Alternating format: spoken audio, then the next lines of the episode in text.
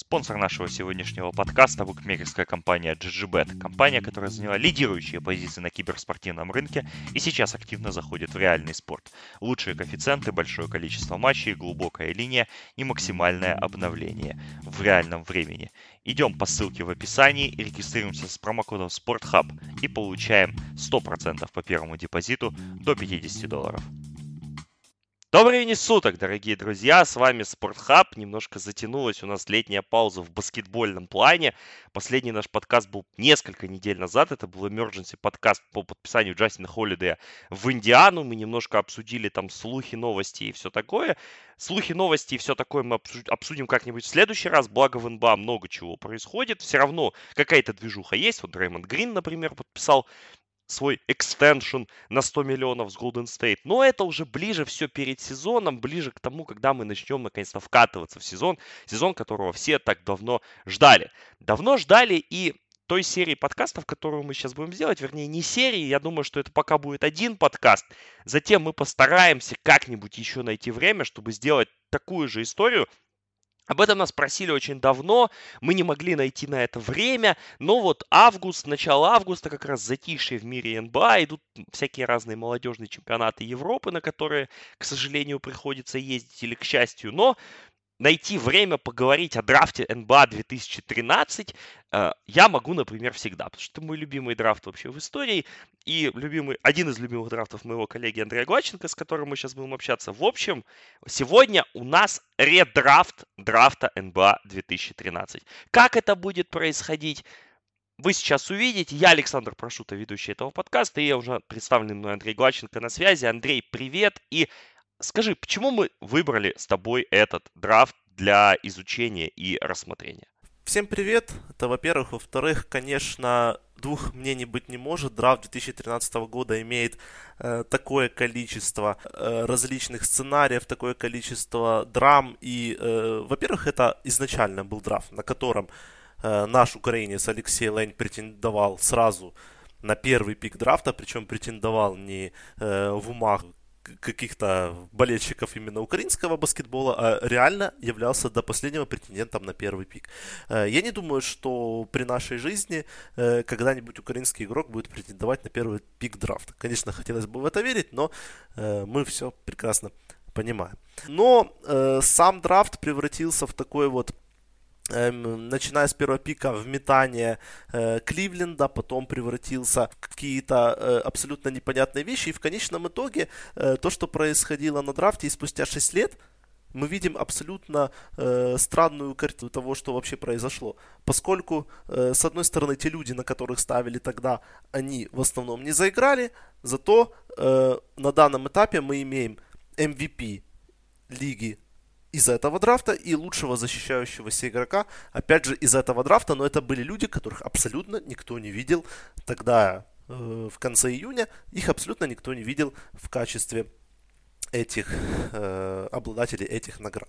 Поэтому э, драфт на самом деле был одним из самых крутых и в лайве, и вся его история вокруг него, она действительно очень легендарна. Я думаю, что даже спустя э, десятилетия об этом драфте будут вспоминать как одном из самых эпических событий, наверное, своего времени. Good evening, and thank you for that enthusiastic Brooklyn welcome. And also welcome to the 2013 NBA Draft. held for the first time here at Barclays Center, home of the Brooklyn Nets. Thank you to everyone joining us tonight, whether you are here watching in the United States on ESPN or in more than 200 countries and territories. Да, многие называли драфт 2013 спустя год-два одним из слабейших в истории, сравнивали его с драфтом 2000 года, если я не ошибаюсь. Но сейчас мы понимаем, что это, мягко говоря, не слабый драфт. На его вершине есть как минимум 4 игрока из сборных All-NBA, или как минимум калибра игрока. То есть еще есть группа сильных ролевиков. То есть у нас реально получилась очень интересная история, о которой мы сейчас будем рассказывать, которую мы сейчас будем вспоминать вместе с вами – Но начнем вспоминать, наверное, из себя, то, что 2013 год, почему я, например, люблю этот драфт, это был мой первый большой драфт в качестве баскетбольного такого аналитика, уже как человека, увлекающегося драфтами и смотрящего их достаточно глубоко. Это был первый драфт, когда я реально сидел на драфт-экспрессе сутками и ночами, просматривал все эти сумасшедшие нарезки, о которых мы сейчас тоже обязательно упомянем. И тогда, в принципе, работая редактором баскетбольного отдела на iSport.ua, мы, мы постарались с ребятами сделать максимальный вообще coverage этого драфта. Конечно, во многом из-за Алексея Лыня, ну а во-вторых, ну просто было интересно. Была какая-то в этом интрига. Мы начинали знакомиться с этими всеми большими проспектами, большими именами, и, и хотелось как-то вникнуть в эту историю, мы старались вникать. И вообще 2013 год для меня лично был такой достаточно важный в жизни, потому что э, закончился один этап жизни, закончилось университетство, уже стал уже таким достаточно серьезным человеком. Опять же, Украина в тот год заняла шестое место на чемпионате мира по баскетболу. Мы готовились принимать Евробаскет 2015, к сожалению, который по ряду причин не состоялся. Ну и такой для меня это был год, такой последний год счастливой жизни, потому что потом 2014 год мы помним, что происходило и какие события были. И вот драфт 2013 был одним из элементов, которые складывали для меня эту счастливую жизнь и реально запомнился, ну, по сути, навсегда. Как такое яркое событие, к которому сейчас, вот, возвращаясь при подготовке к подкасту, действительно в каких-то моментах даже эмоции были, потому что все помнишь, как вот как вчера. У тебя какие... Ты где был в 2013 году? Чем ты занимался? И как, каким тебе запомнился этот год в первую очередь? Но если локально, я пытался просто тупо выспаться перед тем драфтом, потому что я понимал, что э, все будет гораздо э, интереснее, чем мы думали. Там э, ведь кроме э, Лыня еще был потенциальный выбор Александра Липового, который мы, в принципе, могли дождаться, но, к сожалению, не дождались, однако все-таки какая-то надежда была. Э, вот. Ну, на тот момент я писал баскетбольные, не только баскетбольные, по-моему, тексты на блогах iSport.ua. Э, когда-то там даже публиковался на iSport.ua, еще, в принципе, не начал работу там, но уже как бы заглядывал вперед э, в своей жизни. Ну, в общем-то, этот год был скорее таким годом, когда я стал немного лучше разбираться именно в, в тонкостях баскетбола, поскольку мое знакомство с баскетболом началось очень рано принципе, оно началось как бы с видеоигр, оно началось э, как бы не с того, чего нужно, а вот уже э, в те времена я как бы начинал уже нанизывать на те какие-то знания, нанизывать, фундамен... нанизывать какие-то более фундаментальные за баскетбола, поэтому этот год, в принципе, в плане баскетбольного развития был достаточно для меня важным. Э, ну и этот драфт, это наверное, самое приятное воспоминание для меня вообще этого того года, поскольку, честно говоря, не смотрел особо финальную серию Майами Сан-Антонио принципиально, да, я знаю, что там происходило, но все-таки эти команды немного от меня далеки, и э, поэтому, несмотря на то, что как бы в 13 год именно ассоциируется с, с тем броском Рэя Аллена, да, и с э, невероятно эпической, с точки зрения, с исторической точки зрения финальной э, серии, все-таки для меня, наверное, самым любимым моментом это именно остается этот драфт, который пропитан множеством фантастических моментов. Да, ты уже сказал о том, что у нас была финальная серия Майами-Сан-Антонио. Обычно комиссионер НБА, будь то Дэвид Стерн, будь то Адам Сильвер, сейчас открывает церемонию драфта, поздравляя действующих чемпионов лиги.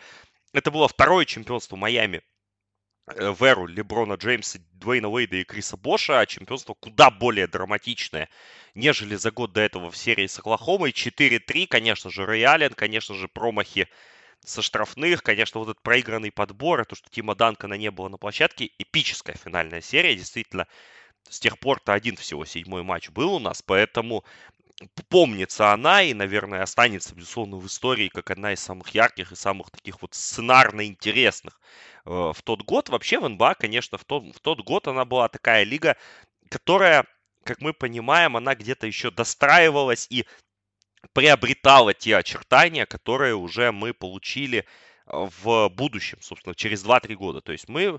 Тогда главной командой десятилетия, как э, называл ее Билл Симмонс, это была Оклахома, которая за год до этого вышла в финал, но уже обменяла Джеймса Хардена в Хьюстон. И как раз уже на драфте это проявлялось во многом.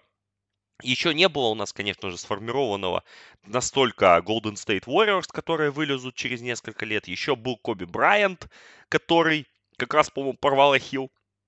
если я правильно помню, в, в, в этот год. И, в принципе, было много чего интересного. Вот ты вот как ты помнишь ландшафт лиги перед этим драфтом? Э, ну, во-первых, э, конечно, Майами и Сан-Антонио это на тот момент были э, самыми сильными командами, но нужно еще учитывать то, что произошло в Оклахоме.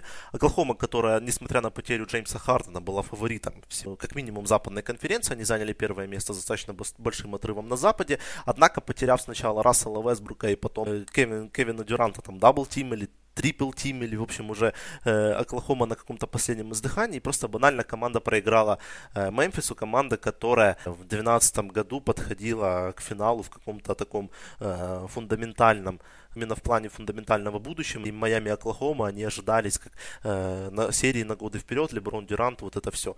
Появилась на Западе молодая команда, которая сразу вышла во второй раунд с костяком э, Стеф Карри, Клей Томпсон. Мы все прекрасно знаем, что это Голден Стейт. Они тогда еще были под э, руководством э, Марка Джексона вместе с э, более возрастными Андрю Боготом и Дэвидом Ли. Но, тем не менее, да, они вышли во второй раунд, однако такого вот яркого будущего, которого было у них, все-таки э, никто не ожидал.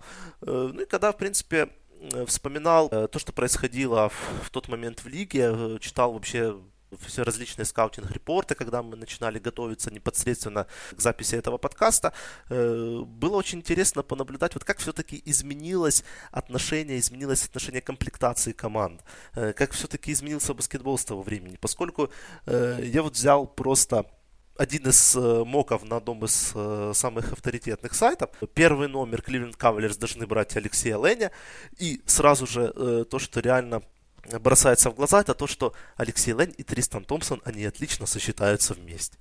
Ну, сейчас, в 2019 году, такое э, предложение больше напоминает какой-то полный бред, однако в тот момент это реально имело смысл, и тогда э, команды могли выходить на поляну вместе с Андре Драмондом, Грегом Монрой, э, Джошем Смитом, и, в принципе, это было абсолютно нормально на тот момент. Так что э, за эти 6 лет баскетбол нереально поменялся, соотношение сил в лиге поменялось вообще полностью с ног на головы. Тогда никто не мог сказать, что ни Голден Стейт, ни Кливленд, ни Торонто имеют взять чемпионство НБА в ближайшие 6 лет. То есть когда думаешь об этом, реально вспоминаешь, а что будет все-таки через следующие 6 лет, поскольку э, то, что произошло в лиге, оно ну, полностью наполнено огромным, огромным количеством событий. И это невероятно. Да, две причины еще, по которым мы этот драфт отмечаем как такой драфт, который проложил водораздел для НБА вообще исторический и в плане трендов, и в плане всего. Во-первых, это был последний драфт Дэвида Стерна. Дэвид Стерн в последний раз объявлял пики. Немания Недович был последним пиком, которого он объявит под номером 30. Хаким Аладжувон лично вышел его поприветствовать. И он передавал символическую эстафету Адаму Сильверу, который заступал в роль комиссионера и человека, который, собственно, ведет драфты. Это первое. Второе, то, что ты сказал изменения, которые состоялись в лиге за последующие 2-3 года, они были где-то просматривались, да, но в принципе как раз на момент драфта 13 они не просматривались. Поэтому мы сейчас говорим о тонне больших игроков наверху лотереи и том, что тогда было логично взять этих людей, да, того же Алексея Лыня, того же Нерлинсона Йоли и так далее, и так далее. То есть это не казалось чем-то таким. Это был такой привет из прошлого, который не смотрел в уже приходящее будущее. Вот так я бы сформулировал эту, этот, этот момент. Поэтому драфт действительно получился на стыке времен баскетбольных. И поэтому мы, собственно, его начинаем сейчас обсуждать. Мы вспомним о том, в первую очередь, как было на самом деле. Потом мы уже проведем редрафт и обсудим то, кто ошибся, а кто нет. Итак, под первым пиком выбирал Кливленд. Кливленд, который в очередной раз выиграл первый пик благодаря сыну Дэна Гилберта. Это известная история. И они, в принципе, имели очень относительные шансы на победу в этой лотерее в тот момент. Они взяли Кайри Ирвинга двумя годами ранее под первым пиком.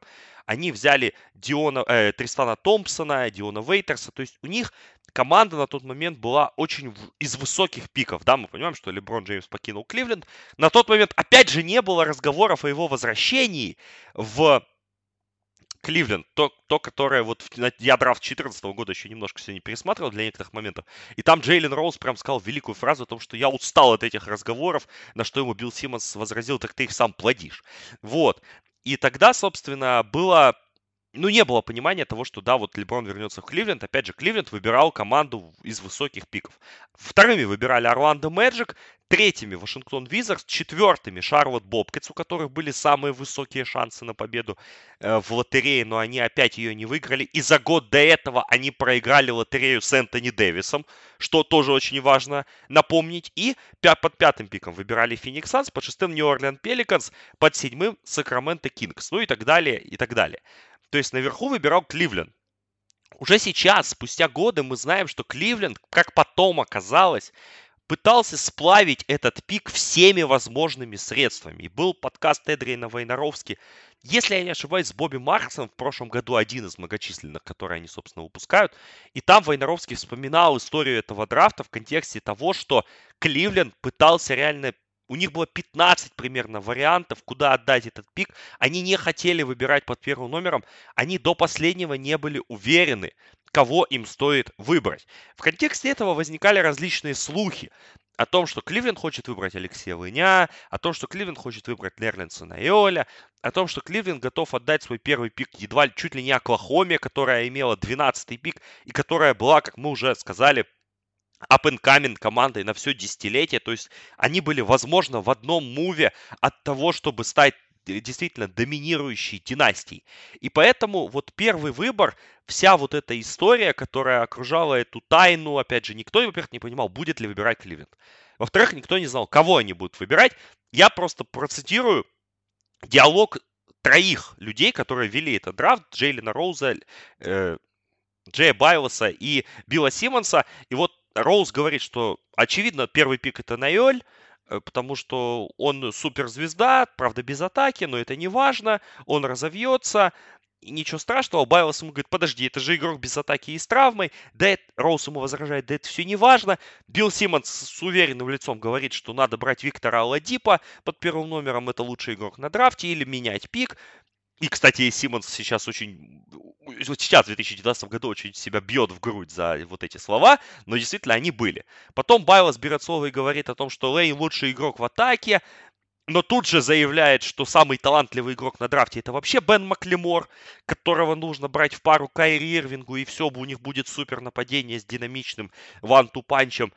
Потом Симмонс возвращается к теме Лыня и говорит, что можно ли брать на драфте игрока в топ-5 на драфте игрока, который не попал ни в одну из трех символических сборных конференции ACC в том сезоне. И в конце концов начинаются разговоры о том, что Кливленду первый пик не очень нужен. Есть Оклахома, к Дюранту и Вестбруку надо поднять игрока и все такое. То есть консенсусного первого номера на этом драфте не было и близко. Да, скорее это был Найоль. Но даже сейчас, возвращаясь к архивам Драфт Экспресса, за три дня до драфта у них было видео, кто должен уйти первым, Найоль или Лейн. В этом же контексте есть Виктор Ладипа, и в этом же контексте есть Бен Маклемор. Кливленд выбирает Энтони Бента. With the first pick in the 2013 NBA draft, the Cleveland Cavaliers select Anthony Bennett Whoa! of Toronto, Canada, and the University of Nevada, Las Vegas. Whoa! Ну, в принципе, Э, конечно, э, вот этот выбор Энтони Беннета, он был одним из самых фундаментальных. Э, одним из самых невероятных вообще за всю историю. Сколько там уже 10, 12 лет, по уже смотрю драфт в прямом эфире. И, ну, это было действительно что-то очень впечатляющее, поскольку фамилия Энтони Беннета не всплывала вообще в разговорах о первый пик. Она всплывала в разговорах о том, что Вашингтон может взять его третьим пиком. Хотя, в принципе, многие отмечали, что команду Wizards нацелена на Отто Портера. Э, вот. Ну, в принципе, никто не ожидал. Вот вообще никто не ожидал. Э, при этом я вот накопал несколько э, скаутинг-репортов, и мнение о Энтони Беннете... Тех времен. Тех времен, да, конечно, тех времен. И мнение Энтони Беннете было, ну, таким очень впечатляющим. Например, наш очень хороший знакомый Джонатан Джаркс из SB Nation называл его комбофорвардом с атлетизмом э, винга высокого уровня, который имеет бросковый рейндж вплоть до трехочковой линии, способность уничтожать соперника на дриблинге, взрывной игрок и человек, который абсолютно любого обыграет на этом драфте один на один и называл его потолок э, Лэри Джонсоном, а пол Майклом Бизли. То есть, ну, фактически самый меньший был получить э, Беннет из этой карьеры, это Майкл Бизли. Беннет объективно стал самым главным баст, бастом последних, да, наверное, да за всю историю, скорее всего, поскольку даже прототипные басты типа Коми Брауна и Майкла Алаваканди имели какую-никакую приличную карьеру в НБА.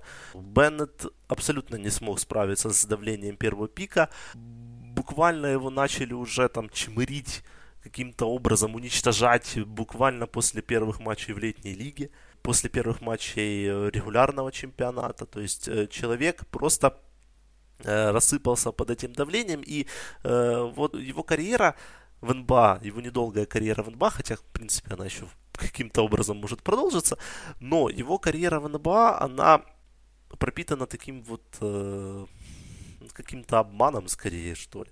Поскольку, вот, э, если посмотреть вот новости именно хронологически, которые были именно в карьере Энтони Беннета, 28 э, июня 2014 года э, интервью Дэна Гилберта, э, точнее, это твит был Дэна Гилберта, что Энтони Беннет, мы в тебя верим. Спустя две недели Кливленд и Миннесота уже ведут активные переговоры по возможному обмену с участием Кевина Лава, Эндрю Виггинса и Энтони Беннета. Ну и спустя еще какое-то время Энтони Беннета отдают в Миннесоту. Еще спустя год владелец Миннесоты Глен Тейлор говорит, что Энтони Беннет успешно проводит свое лето, он стал лучше, и спустя 6 дней Миннесота выкупает его контракт. Ну, вот как э, так и получается, что у, у него, по сути, был э, шанс лишь на один год. То есть во, во второй год своей карьеры он отправляется э, в Миннесоту, где э, сначала ему дают какое-то время, потом туда же приходит Кевин Гарнетт. Мы знаем, заканчивать свою карьеру там, с почестями, с май майка по сводами и все такое, уже как бы было не до Бента. Ну, Конечно, э, карьера его могла бы сложиться, я думаю, все-таки получше в НБА, поскольку ну, он не бесталантный игрок. То есть даже сейчас мы видим э, в Лиге развития какие-то проблески достаточно хорошей игры. Э, почему так произошло именно в игровом плане, кроме психологии, поскольку он не смог банально найти свою позицию на поляне. Тогда уже в 2013-2014 году в этот период баскетбол стал активно меняться. он имел очень много минусов как для игры на четверке, так и для игры на тройке. Э, многие его перед драфтом называли, что это просто крупный игрок третьего номера, хотя мы понимаем, что где сейчас это не Беннет с его весом там, за 120 килограмм, и, э, где позиция третьего номера, он стал банальным твиннером. И не смог показать свои лучшие качества э, на этом уровне, а с защитой, в принципе, у него э, всегда были достаточно серьезные проблемы. Э, сейчас он старается в Лиге развития развивать свой трехочковый бросок, он может быть растягивающим игроком, однако все равно это не то, поскольку функционал того четвертого номера и функционал этого четвертого номера, они все-таки разные. Да, вернемся к тому моменту, когда, собственно, его выбрали. Взрыв Билла Симмонса, наверное, самая эпическая реакция вообще на драфт э, какого-либо игрока со стороны именно аналитика, конечно, потом Кристоп Спарзинги с мальчиком плачущим это все перебьет э, через несколько лет, но здесь у Симмонса прямо был взрыв, разговоры о том, что ему нужна медицинская помощь, и потом специальный повтор был в трансляции, чтобы показать его реакцию на этот выбор. Еще один человек, которому, к реакции которого на этот пик была прикована отдельная камера и отдельное внимание, это Нерленс Ноэль, потому что он сидел в ожидании того, что его выберут первым пиком, и когда его первым пиком не выбрали, он едва ли не рыдал там э, прямо на сцене рядом, в, в плечо, вернее, к Джону Калипари. Очень забавный тоже момент, но Джей Билас, который, собственно, анализировал этот пик, он сказал о том, что Беннет отличный подбирающий, умеющий растянуть поляну и умеющий набирать очки – и действительно, нарезка хайлайтов как раз там была впечатляющая, но в принципе, по большому счету, мы понимаем, что уже тогда это все очень было спорно. Ни в одном из моков он не котировался в топ-5, и, в принципе, это был очень такой рандомный выбор. Как мы сейчас понимаем, Кливленд его сделал во многом от непонимания того, что нужно было делать. Симмонс в момент пика сказал, что нет причины убивать этот пик, потому что нет консенсуса, нету понимания того, кто должен быть первым номером, но в то же время Симмонс уже сказал сразу же фразу о том, что ну, Леброна Джеймса он держать не сможет. Поэтому Беннет, в общем-то, да, потом через, по-моему, через 4 года, да, он играл за Фенербахче, я его даже встретил на финале четырех Евролиги, ну как играл, он числился в Фенербахче, при этом он чемпион Евролиги, да, нужно признать этот важный нюанс, и, в принципе, вот карьера у него особо не сложилась, и как раз вот этот момент он дал поворот всему драфту, потому что драфт пошел абсолютно не по тому сценарию, по которому должен был пойти. И, в принципе, никто не скрывал удивления. Ни тройка, сидящая за столом, четверка, Рис Дэвис и три аналитика, ни Шейн Батье, который брал тогда интервью у людей, которые только что сошли с подиума, а сам Шейн Батье только что выиграл чемпионский титул в Майами, но уже готовился к тому, чтобы завершить карьеру. И как раз брал интервью достаточно пресненько. Марии Тейлор на этом драфте в 2019 году это гораздо лучше получалось, но Шейн Батье, опять же, не журналист. Итак, Энтони Беннета взяли первым пиком, под вторым пиком выбирали Орландо, и, в принципе, здесь было очевидно всем, что Виктор Ладипа отправится в эту команду с большой долей вероятности так и получилось. Симмонс радовался, Найоль опять плакал. На заднем плане Майкл Картер Вильямс салютовал вообще абсолютно всем, кто э, давал, так сказать, кто выходил на, на подиум. И, в принципе, вот то, что писали про Ладипа, выделяли его воркетик, то, что он прекрасно защищается индивидуально, и то, что его жесткость приведет его туда, куда надо. И по большому счету так и получилось не в но зато, зато потом через время Аладипа выстрелил. А вот Симмонс заметил, что Орландо набрали интересных игроков, сделали задел на будущее. Но, как мы понимаем, в плей-офф с того момента они выходили всего один раз. И это случилось явно не при жизни Аладипа в этой команде. Ну, вообще, э, как бы э, Аладипо это лейтбумер был на этом драфте. И самое большое опасение по поводу него было э, в том плане, насколько он именно готов в плане чтения игры, в плане разнообразия, поскольку к физическому профайлу никаких претензий, в общем-то, не было.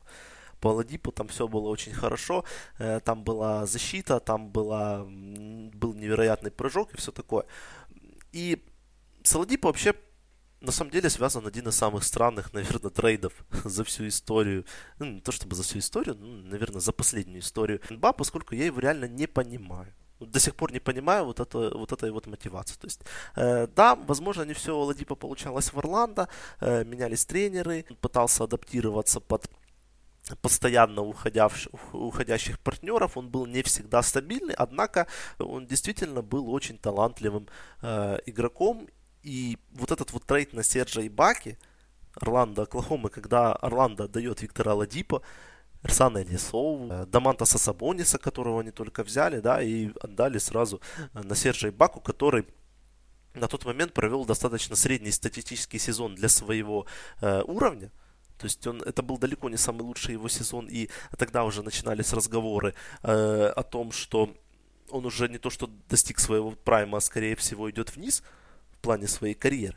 Поэтому говорить о том, насколько этот пик оказался оправданным, очень сложно, поскольку что Ладипа это игрок уровня второго пика, это несомненно, но в Орландо он себя не, не смог реализовать, наверное, даже на 50-60%. То есть Орландо с него тупо не смогло и дать ему какое-то время. Вполне возможно, что они просто ему не хотели платить огромных денег.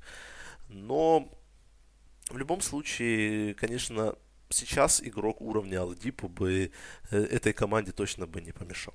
Ну, мы понимаем, что потом Алади... Э, Орландо, простите, возьмет в пару к Аладипа Элфрида Пейтона, и так далее, и так далее. И это получится очень забавная ситуация. А сам Аладипа потом, спустя годы, попав в Оклахому и уже из Оклахома отправившись в Индиану, где, собственно, он станет звездой и добьется признания, скажет о том, что без Рассела Вестбрука и без его ежедневного влияния на игру и на развитие он бы никем не стал.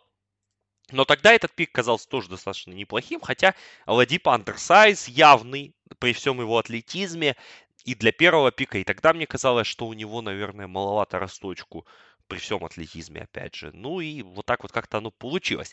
Третий пиком обладали Wizards, и они взяли Отту Портера. Это был самый надежный, самый очевидный пик наверху, потому что Вашингтону нужен был игрок в его позицию, к Брэдли Биллу и Джону Уоллу.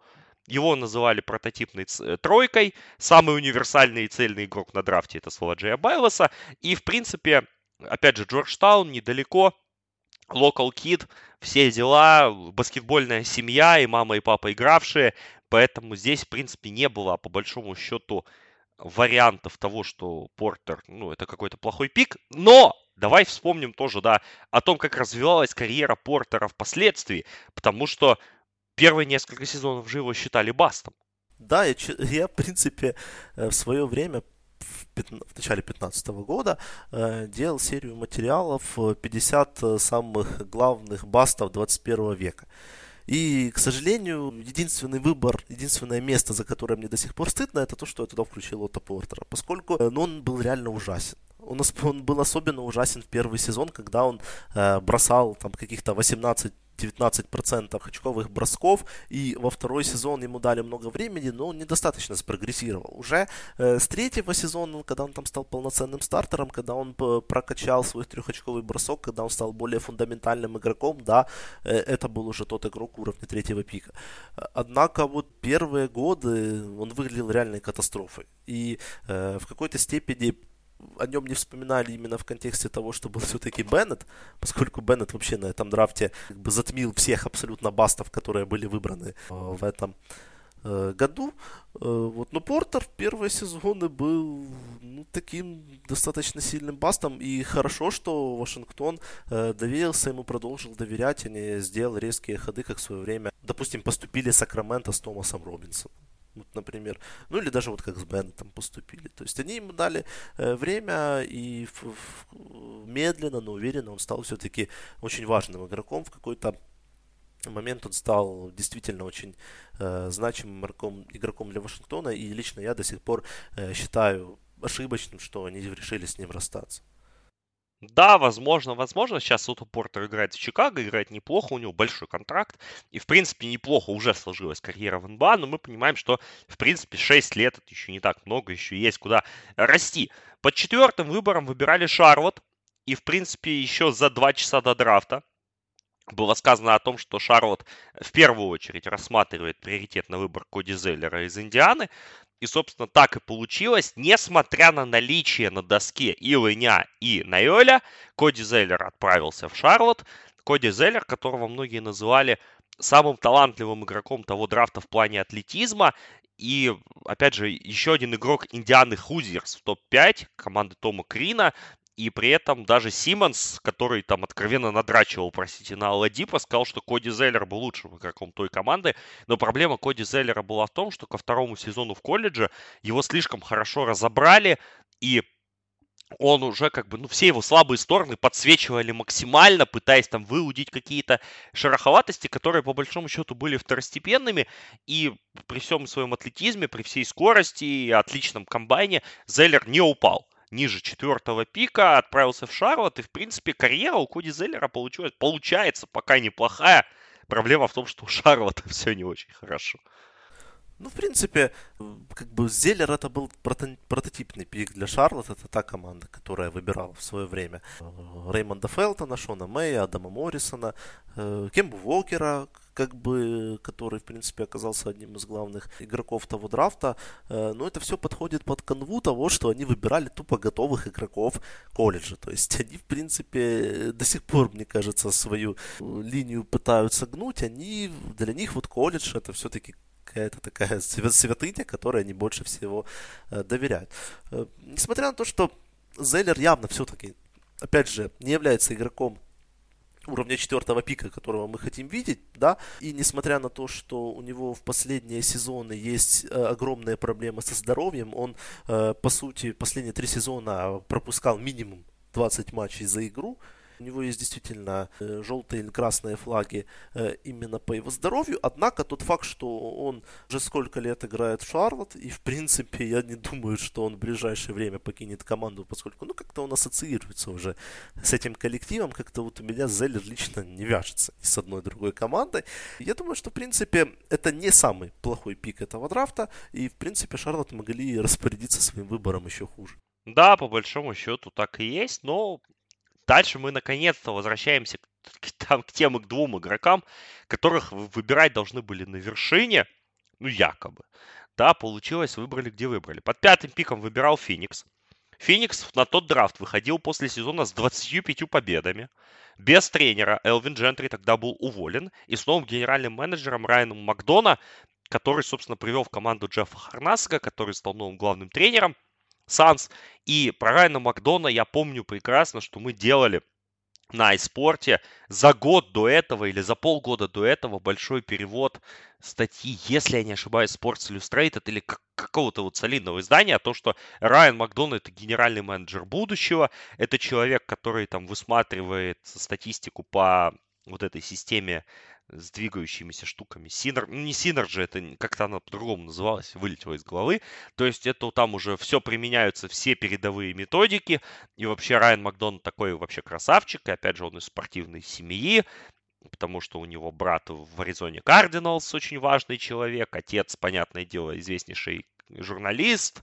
И вообще все это, все это прекрасно. Но при этом Феникс выбирал пятым, и им в руки падал Найоль. Но все рассуждали о том, что у Ноэля больное колено, и, судя по всему, поэтому он падает. With the fifth pick in the 2013 NBA draft, the Phoenix Suns select Alex Len from Antrat Seat, Ukraine and the University of Maryland. И выбрали в итоге Алексея Лыня, про которого Джей Байло сказал, что это не очень большой риск, потому что это очень талантливый игрок. Он не перегружен американской системой баскетбольной, потому что только да, за два года до этого он переехал в США. Он не знал английского языка при поступлении в Мэриленд, куда его вывезли, опять же, э, окольными путями. Теперь уже об этом можно спокойно рассказывать. Его, по сути, похитили из Днепра. Опять же, по, по его воле, да, но похитили. При этом Лыню нужно было прибавлять физики, и прибавлять в броске, который у него просматривался в броске, но который в Фениксе почему-то очень сильно задвинули.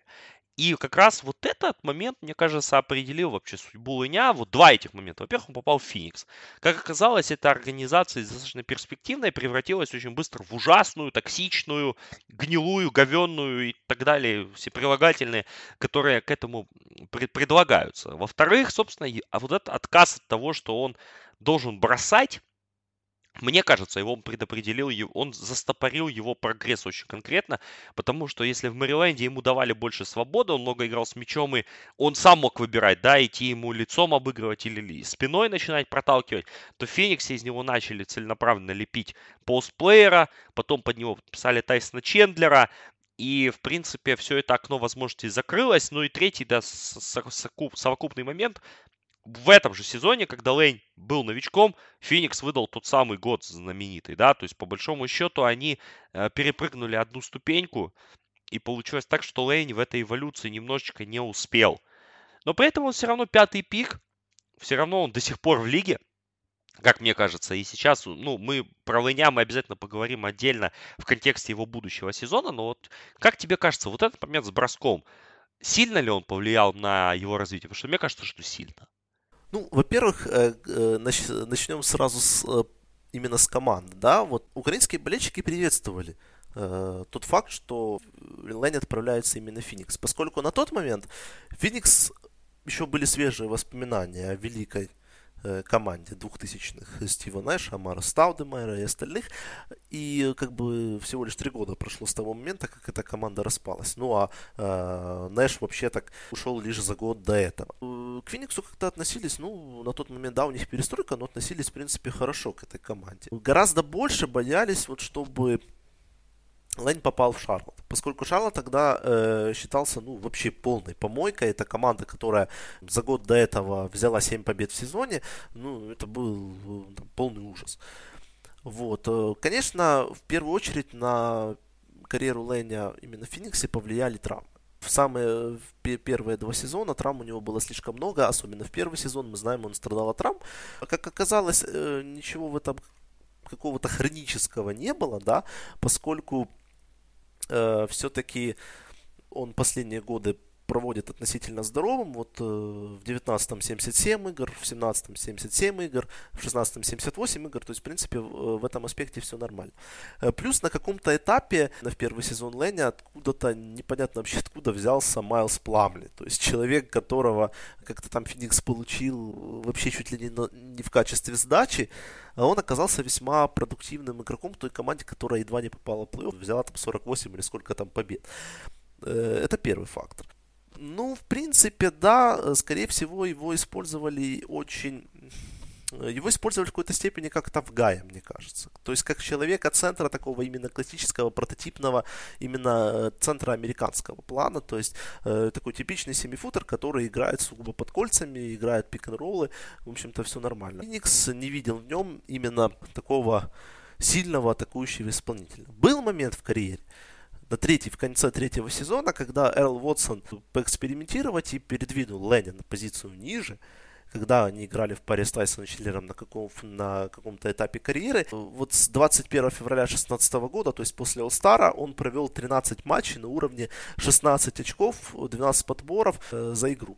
То есть он был реально невероятен, хотя э, его атакующая эффективность очень сильно страдала. И у него там и потерь было много, и ему давали бросать из как бы средние броски, но он с ними не особо справлялся.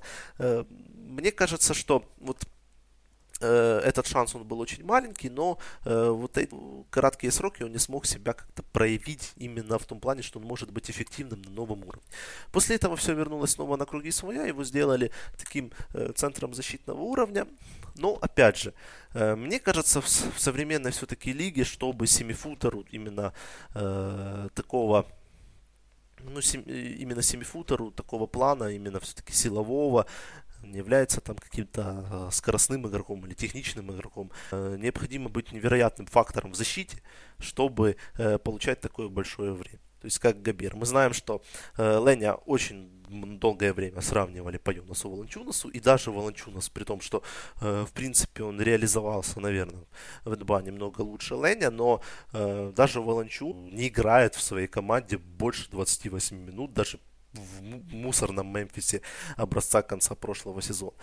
Поэтому мне кажется, что в какой-то степени Лэнь э, был бы очень хорош 2000-х, а все-таки э, сейчас немного э, сместилось, э, сместился баскетбол, баскетбол поменялся, и э, опять же, как мы в самом начале говорили, что Лэнь это больше э, пик прошлого периода, а в этом периоде он не настолько ценится. Хотя это определенный игрок НБА, и э, да, его там можно называть бастом или э, что-то в этом роде, но я думаю, что э, опять же это не самый худший пик э, на этом драфте, который был. Да, мы сейчас к этому перейдем, собственно, к редрафту, и там у нас Лэнь, в принципе, достаточно высоко получился, пусть и не в первой десятке, но и не за пределами тридцатки, которую мы выбирали. Нерлинс Найоль наконец дождался своего часа после того, как Алексей Лэнь засветил пиджак с украинским флагом. Нерлинс Найоль получил возможность засветить флаг с майкой, э, пиджак с майкой Кентуки – с третьим номером. Его выбрали Новый Орлеан. И, в принципе, первые 10 минут после выбора были разговоры о том, как Нейоль будет играть с Энтони Дэвисом в паре. Биллу Симмонсу там было страшно ехать в Новый Орлеан, потому что его затопчут под кольцом бедного. И прочее, и прочее, и прочее. И тут же случается вот этот обмен, который тоже стал эпохальным для лиги. Ну, недооцененным, но эпохальным, потому что он, с одной стороны, открыл, как бы, да, вот эту вот ситуацию с Новым Орлеаном, ускорил немножко, да, которая, в принципе, как мы видим, сейчас ни к чему не привела, но все же мы пробыли там 5-6 лет в этой, в этой интересной обстановке. во-вторых, это обмен, который запустил процесс. Это обмен Нерлинса на Йоля в, э, в Филадельфию на Джеру Холидея и пик следующего Э, пик первого раунда 2014 года. Кстати, о драфте 2014 года говорили уже тогда, что, мол, в следующем году будет сильнее драфт, поэтому нельзя отдавать пики будущего драфта, потому что там очень много и очень хороших игроков, которые действительно готовы менять, э, менять вообще всю архитектуру лиги. На Йоле они выбрали под первым номером из-за травмы колена, которую он получил. И, в принципе, из-за этого он упал аж до шестого пика, если так вспоминать. И, в принципе, ограниченность в защите и травмы они сделали Нерлинса Найоля тем, кем он сейчас является, игроком абсолютно минимального контракта, несмотря на то, что у него тоже были хорошие куски, он очень неплохо зашел в Даллас на определенном этапе, и да и Филадельфию он моментами себя показывал, но потом под него тут же выбрали и Эмбида, и Джейля, Джалила Кафора, и, в принципе, его карьера в Филадельфии сложилась так, как, собственно, предрекал Билл Симмонс в первые минуты после того, как все узнали об обмене, что вот к Эндрю Байному неплохо было бы еще одного травмата заполучить. И так оно и получилось. Честно говоря, Ноэль первый сезон, а он пропустил все-таки свой первый сезон, поэтому первый э, его сезон начался именно в 2014 году. Ну, он реально выглядел как будущий претендент на, как на лучшего защитного игрока года. То есть человек выглядел э, монстром в защите, и э, все ожидали, что с набором массы, э, с набором каких-то фундаментальных навыков и опыта он станет настоящим монстром в защите. Э, вот Наэль это один из э, тех людей, которые я лично не понимаю, что вообще с ним произошло потому что э, у него были реально все данные, чтобы даже в современном баскетболе э, стать очень сильным э, исполнителем. То есть все ожидали от него, что он будет делать то, э, что сегодня показывает Руди Габер таком плане. То есть у него реально было все. Да, в какой-то степени травмы, возможно, повлияли. И скорее всего, э, травмы все-таки, медицинская карточка оказалась э, плотнее, чем у, допустим, Алексея Леня и даже у Коди Зеллера. Э, ну, вот как-то так. Я думаю, что, несмотря на это, он еще может давать минуты. В принципе, это нормальный абсолютно центр на 15-20 минут. Даже сейчас э, в Оклахоме он был весьма продуктивен, опять же, в защите, хорошо подменяя Стивена Адамса. Но для Нового Орлеана это, в общем-то, трейд, который стал одним из самых, наверное, скажем так, самым, самым светлым все-таки пятном в том периоде, франчайза, когда там был Энтони Дэвис. Поскольку Джру Холидей очень честно, очень искренне работает и является, по версии игроков, одним из самых недооцененных игроков НБА. Мы знаем, что если бы с нынешним уровнем его игры. Он выступал на Востоке, он каждый год бы ездил на матч всех звезд. Он один из защитников Э, обороняющегося плана, то есть э, к Холидею вообще нет никаких претензий. И э, мне кажется, в том рейнже, который э, был у Нового Орлеана, выцепить э, готового игрока еще и плюс ко всему очень такой достаточно недооцененный момент, что Холидей это был младший Мейсона Пламбли и Гаргуя Денга, которые выходили на тот же драфт, ему было на тот момент всего 23, даже 20, даже, по-моему, 23 не было ему лет, и Поэтому они еще получили молодого игрока, в тот момент уже готового Стара, который, в принципе, подтвердил э, свой уровень. Да, есть, опять же, моменты по э, здоровью у него, но игрок действительно очень сильный. Я думаю, что э, он еще принесет немало пользы э, пеликанам э, в будущем. Под седьмым пиком выбирали Сакраменто Кингс. Были слухи о том, что они будут подниматься в топ-5 за Беном Маклемором, но Бен Маклемор упал прямо к ним в руки, под седьмым пиком Бен Маклемор, который, в принципе, а, по большому-то счету котировался очень высоко на старте того сезона. Он всегда котировался в топ-3. И я вот сейчас перечитываю, опять же, наш онлайн, который мы вели на eSport. Тогда мы сошлись с Никитой Тищенко, с моим коллегой, о том, что, в принципе, Маклемор – это один из игроков, которые должны в перспективе 5-7 следующих сезонов попасть на All-Star. С этого драфта Понятно было, что у него есть какие-то недочеты, понятно было, что нужно шлифовать игру в нападении, но его талант казался мне, например, неоспоримым. И под седьмым пиком Маклемор, это казалось, что это реально хороший выбор для Сакрамента, для команды, которая, в принципе, э, никогда не изнывала от пере- переизбытка звезд, им всегда нужны были сильные игроки, им, у них всегда какого-то таланта не хватало, и опять же, он упал им сам в руки. Они же не поднялись за ним на первый пик или на третий, о чем, собственно, писали некоторые инсайдеры перед драфтом. Но вот как-то у Маклемора карьера вообще не сложилась. Сейчас его подписал Хьюстон, который, в принципе, как мы знаем и видели по прошлому даже сезону, да, там и из Остина Риверса они как-то вытащили какие-то большие большую пользу для себя и из других подобных игроков Джеральда Грина прилично реанимировали. Пиджей Такер у них стал вообще игроком калибра сборной Америки, если так можно говорить. Но вот что с Маклемором не так, на твой взгляд? И почему он, собственно, прогорел по большому счету, став тоже бастом, еще одним бастом из одного, из этого драфта? Ну, с Маклемором вообще ситуация очень забавная, поскольку э, в нем видели игрока, который должен был дать импакт и в атаке, и в защите. Про него ни много ни мало говорили, что это э, Рэй Аллен с атлетизмом. А на тот момент Рэй Аллен был вообще культовым игроком после того самого броска. Поэтому, конечно, такому э, комперисону, который звучал буквально от всех инсайдеров, ну, это было действительно очень, очень впечатляюще. То есть, э, по факту оказалось, что Маклемор не может быть эффективен ни в защите, ни в атаке. Э, первые нотки скептицизма появились еще на воркаутах, которые, э, как оказалось, что Маклемор э, не очень уверенно на них выглядел. И во многом это является причиной, почему он упал, собственно, к седьмому пику. Э, но, например, авторитетный американский журналист, обозреватель Крис Мэникс говорил, что не нужно обращать внимание на плохие воркауты Маклемора. Умный руководитель не собирается вкладывать в них много своего внимания. И также студенческая карьера ничего не имеет значения. У него есть потенциал, у него есть прототип игрока, который впечатляет на обоих сторонах паркета и обладает реально потенциалом звезд. И не только, кстати, он, в общем-то, многие, э, многие обозреватели считали, что у него самый э, лучший потенциал на этом драфте. Э, конечно, в какой-то степени, я думаю, что в этом необходимо винить Сакраменто, которая, ну, команда, по сути, несколько лет тупо э, выбирала людей, которые абсолютно не заигрывали, начиная 11 год Джимми Фреддет, 12 год Томас Робинсон, э, 13 год Бен Маклемор и 14 год Ник Стаускас. Да. Ну и потом еще можно вспоминать э, это Папаяниса. Да, Велико Листайна даже, которому не предложили контракт после 4 лет. То есть, как бы, э, ну, не могут быть все плохие. Ну, ну, я никогда не поверю, что там постоянно э, игроки не оправдывают ожидания. Значит, что-то есть в этой команде. Ну, или, по крайней мере, было. Потому что есть все-таки надежда, что есть надежда после того, как достаточно неплохо себя проявляет Даррен Фокс, что есть какая-то надежда, что Сакраменто исправились.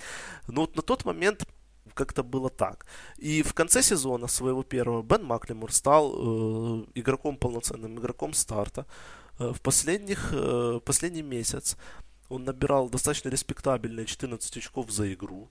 Э, он набрал 31 очко в последнем матче с Фениксом. Да, он, возможно, был не очень эффективен в плане броска. Как бы, э, да немногие новички могут, в принципе, этим похвастаться. Хотя трехочковый у него на тот момент был весьма нормальный. Ну и тут э, Сакраменто сразу же на драфте выбирает игрока его э, позиции с которым они, в принципе, вместе не сочетаться не могут, поскольку и Бен Маклемор, и Ник Стаускас не могут закрывать э, в силу своих э, физических э, возможностей позицию третьего номера. Вот. А, хотя при этом Маклемор достаточно э, провел крепкий второй сезон, то есть весьма прогрессировал, однако, не знаю, наверное, Сакраменто дало в себе знать. И э, когда э, в 2017 году он перебрался в Мемфис, все ожидали, что э, Гризлис, ну, главный специалист э, в этой лиге по воскрешению различных трупов, э, что они смогут дать толчок его карьере, однако этого не случилось. Ну, если уже Ноа там заиграл, то молодому таланту заиграть там, как бы, не заиграть странно. Ну, как бы этого не случилось, и Маклемор вернулся в Сакраменто и провел свой слабейший сезон в НБА. Говорят, что в принципе, понимание игры у него э, далеко не такое, как э, ожидалось именно э, перед драфтом. То есть э, у него все очень плохо с баскетбольным IQ, смены, э, тактические какие-то моменты, он все это э, не может в себя впитать. То, что он окажется э, не самым эффективным игроком сразу на двух частях паркета, ну этого, наверное, никто не ожидал. Я думаю, что он даже пробил тот пол, который ему отводили перед драфтом. Ну, вот такая вот у него карьера. Посмотрим, как у него в Хьюстоне сложится. На самом деле подписание интересное. Один год у него гарантированный, второй нет. Будем наблюдать. Опять же, тогда Маклемор реально казался улстаром, потенциальным. И тем удивительнее сейчас, вот опять же, пересматривать те драфты, да, когда его называли самым талантливым игроком, самым атлетичным и так далее и тому подобное. В общем, мы прошли первую семерку, детально вспоминая, как это было, Вспомним сейчас коротко оставшиеся пики, вот такие достаточно глобальные, потому что после 20 там уже не так было все интересно. И, опять же, плавно будем переходить к, к редрафту. Восьмым пиком Детройт выбрал Кентавиуса Колдула Полпа из Джорджии. Под девятым пиком Миннесота выбрала Трея Берка, но его тут же забрала Юта к себе. Трей Бёрд тогда входил на драфт после феноменального мартовского безумия за Мичиган, который он честно протащил в финальный матч. Там они проиграли Луивилю, который через годы лишили этого чемпионского титула из-за нарушения по рекрутингу. Но вот так вот тогда Мичиган проиграл команде той Пейтона Сива и Люка Хэнкока. Но, в принципе, Бёрк э, проявил себя здорово и под девятым номером ушел на драфте. Десятый номер Си Джей Макколум из Лихая. 11 Майкл Картер Вильямс из Сиракьюза.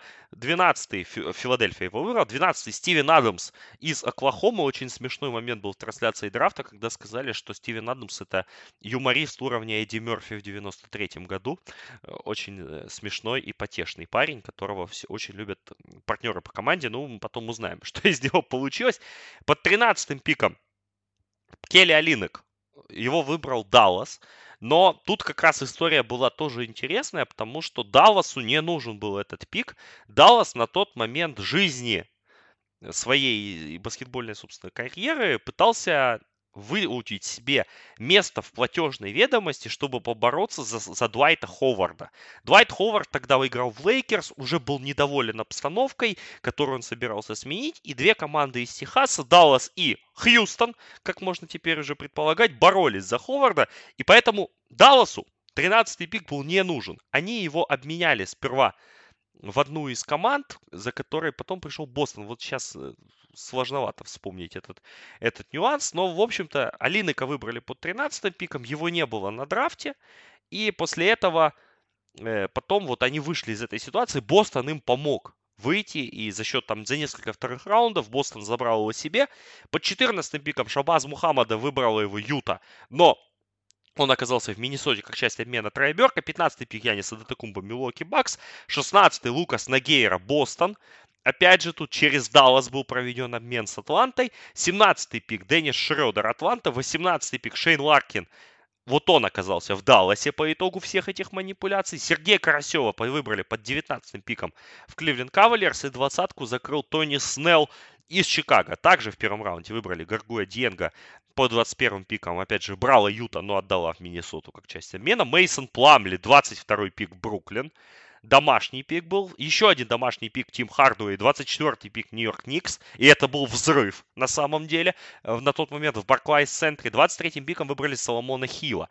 Выбрала Индиана, 25-й пик Реджи Буллок, Лос-Анджелес Клиперс, 26-й Андре Робертсон, который в итоге оказался в Оклахоме, хотя выбирала его Миннесота. По 27-м пикам выбрали Руди Габера. Его брал Денвер, но обменял его в Юту. 28-й пик Ливио Жан-Шарль, Сан-Антонио. 29-й Арчи Гудвин, его выбирал Оклахома, но оказался он в Фениксе. И 30-й пик Неманья Недович, он оказался в Фениксе. Его выбирал Феникс, он оказался в Голден Стейт. В общем-то, мы так перечислили первую тридцатку, были и во втором раунде интересные выборы, но теперь они все кажутся интересными. Драфт на самом деле легендарный. Но всех этих людей типа Ромеро Осби, Керрика Феликса и, не знаю, Глена Райса-младшего вы легко сможете найти в Википедии а некоторых, вроде Нейта Волтерса, Рэя Маккалума или Рики Лидо где-нибудь в европейских чемпионатах, по большому счету, потому что единицы из людей второго раунда, по большому счету, закрепились в НБА. Давай тогда перейдем к редрафту, потому что я так проскочил тех самых интересных людей, о которых мы будем сейчас говорить, и останавливаться уже детальнее – очевидно, для нас с тобой, мы, я скажу так, что мы с Андреем составляли редрафт консенсусно, не драфтовали людей, да, как бы там.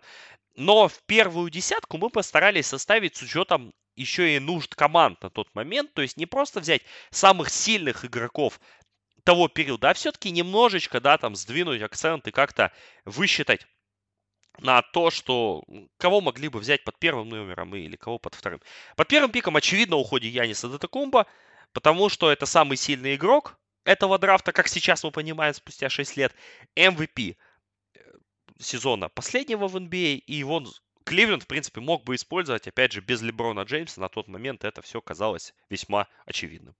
With the 15th pick in the 2013 NBA draft, the Milwaukee Bucks select Giannis Adetokounmpo from Athens, Greece. He last played for Feel Atleticos in Greece. Ну, вообще, конечно, очень интересно пофантазировать. Э, что бы было, если бы внезапно Кливленд выбрал греческого тинейджера из э, чемпионата пивзавода Греции? То есть, что вообще было бы в такой ситуации? Э, конечно, это был бы взрыв, наверное, покруче Беннета, поскольку, ну, Беннета, по крайней мере, знали э, в американских баскетбольных кругах. Все-таки у него была достаточно неплохая студенческая карьера, объективно. Э, вот. Конечно, были бы и насмешки, были бы и мемы, было бы и какое-то доля иронии, поскольку Кливленд на тот момент воспринимался как франчайз, который в свое время убил шансы Леброна Джеймса на чемпионский титул э, именно в Огайо. Э, то есть менеджмент просто ненавидели за это буквально. И э, спорный выбор Диона Вейтерса, вся вот эта э, чехарда, слив, то, что команда три года не могла вообще не найти никакого рисунка игры, э, тренеры, там, Майк Браун, э, которого, в общем критиковали все, кому не лень. Потом еще команда там взяла себе Эндрю Байном. Ну, в общем, Э, на самом деле очень интересно, что бы вообще произошло. Э, конечно, есть какая-то надежда, то, что у Яниса все-таки стержень там повыше э, внутренне, чем у Энтони Беннета. Но здесь очень было бы все интересно, как бы все развернулось годом позже. Поскольку 2014 год это год, когда э, все для Кливленда изменилось, поскольку Леброн Джеймс э, вернулся в свой родной город для поднятия своего легаси с чем он успешно справился. На самом деле было бы очень интересно, э, что вообще произошло. Поскольку очевидно, что он Татакумпо был бы э, гораздо, ну, показывал бы гораздо больше потенциал, чем э, в Кливленде, чем, чем Беннет да, то есть, э, несмотря на то, что каких-то впечатляющих стати- статистических показателей у Яниса не было в Милуоке, но он выглядел фундаментально, он не терялся, и он реально впечатлял, то есть, э, мы понимали, что перед нами игрок очень высокого потенциала, и не было, наверное, того человека, который бы э, тогда сказал, что Милоки э, сделал какую-то чушь, когда мы уже, соответственно, увидели Яниса в деле. Вот. Но было бы интересно, как бы все разрулилось именно с трейдом Кевина Лава, поскольку очевидно, что Леброну нужен был Лав, который подходил полностью по игровой модели Леброну. Очень интересно, остался бы Янис э, в такой ситуации. Беннет, на самом деле, в свое время не так Кливленд хотел избавиться, как э, Энтони тупо уравнивал зарплаты э, в этом трейде. То есть Беннет там был чисто уравнителем. И у Яниса была бы зарплата достаточно большая в такой ситуации. Очень интересно, все-таки пожертвовали бы э, Янисом ради Кевина Лава, и как бы вообще все это произошло. Наверное, это один из самых таких интересных моментов э, этого выбора. Тут еще необходимо вспомнить то, что Кливленд в этой сделке очень хотел Гаргуя Денга. Игрока такого хорошего, рабочего, большого, уже с большим опытом, ему в 2014 году уже было 24 года, и они хотели э, этого игрока к себе, но Миннесота э, не отпустила. Они считали, что компенсация, что они отдают Лава, уже как бы э, не маленькая. Возможно бы они смогли за Яниса еще выручить Гаргуя Денка. Ну, в общем, я не думаю, что на тот момент 19-летний Янис был сильно нужен Леброну поскольку Леброн хотел именно готовой команды, и по сути все молодые игроки э, Кливленда, кроме Кайри Иринга, в итоге покинули этот коллектив. Ну, поэтому вполне возможно, что если бы Кливленд взял Яниса, он бы точно так же оказался бы в Миннесоте, как и Беннет. Но, вероятно, исход был бы другим нужно вспомнить вообще выбор Яниса, потому что, ну, все знают эти истории про второй греческий дивизион с низкими кольцами и прокуренными залами, но сегодня, пересматривая эту нарезку Яниса придрафтовую, которую я, наверное, в жизни своей раз 15 смотрел, я, честно, я еле удержался от смеха, чтобы вот слушая то, как он разговаривает и зная, как он сейчас уверенно и мужским голосом общается со всеми, тогда это был реально ребенок, И вот эти вот слова I can move, I can jump, I can pass the ball, они реально смотрелись так, как будто парень вообще не понимал, куда он попадает. Но это же правда, то, что он впервые в жизни покинул пределы Греции за три недели до драфта, отправившись на Еврокем в Тревиза. И к тому моменту уже, в принципе, большинство команд сформировали мнение по нему, потому что ездили многие в Грецию. Просто Милоки в этом процессе оказались чуть быстрее, чуть проворнее. И по большому счету им реально повезло. Тут нужно процитировать два момента, которые были вот в драфт-трансляции, прямо перед пиком Яниса. Ну, так получилось, да, это был 15-й пик, то есть закончилась лотерея, Билл Симмонс произнес свой пафосный монолог о том, что мы сейчас входим в тот этап драфта, когда у нас есть примерно 10% шансов выудить стартера и где-то 13-15% достать здесь 8-9 игрока для ротации. И большую часть времени вы в эти пики не попадете. Сейчас, когда зная, кого следующим пиком выберут Милуоки, это выглядит реально как насмешка. Но с другой стороны, с Симмонсом сложно спорить, потому что, ну, математика на его стороне. Просто конкретно в данном случае это очень смешно.